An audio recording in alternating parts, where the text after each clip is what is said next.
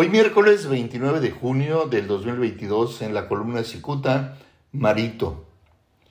Empalagado en la observancia de la bandera multicolor, el dirigente nacional de Morena, Mario Delgado Carrillo, transita en suelo minado por el millonario apoyo económico que en efectivo recibió de manos de Sergio Carmón Angulo, el llamado rey del Huachicol, ejecutado en noviembre pasado en una barbería de San Pedro Garza García, Nuevo León.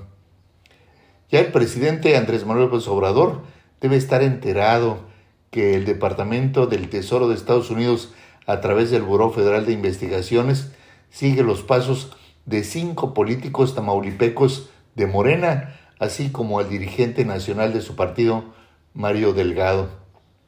Aunque Carmón Angulo fue asesinado, este personaje apoyó campañas políticas de morenistas de todo el país a través de Mario Delgado Carrillo, quien debía repartir el pastel.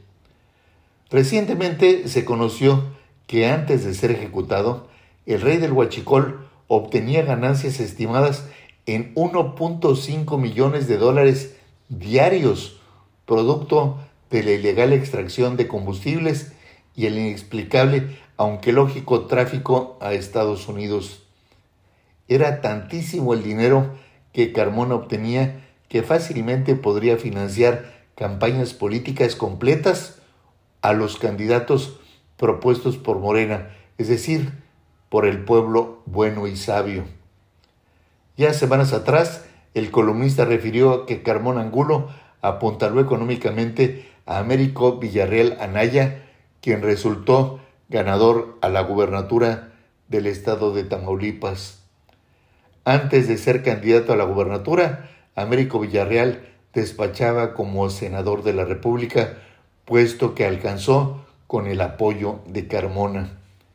Cicuta conoció que el FBI le dedica marcaje personal a cinco morenistas tamaulipecos y a Mario Delgado, quien últimamente se dedica a grabar comerciales cuyo ingrediente principal parece ser mostrarse salamero en extremo hacia López Obrador.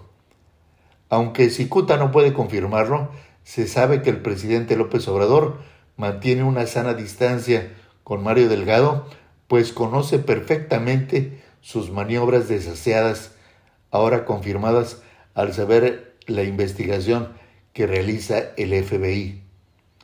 Delgado Carrillo conocido como Marito, ante integrantes del movimiento, está obligado a lustrarle los zapatos a López Obrador para que éste lo defienda del embate del FBI por el caso del finado Carmona.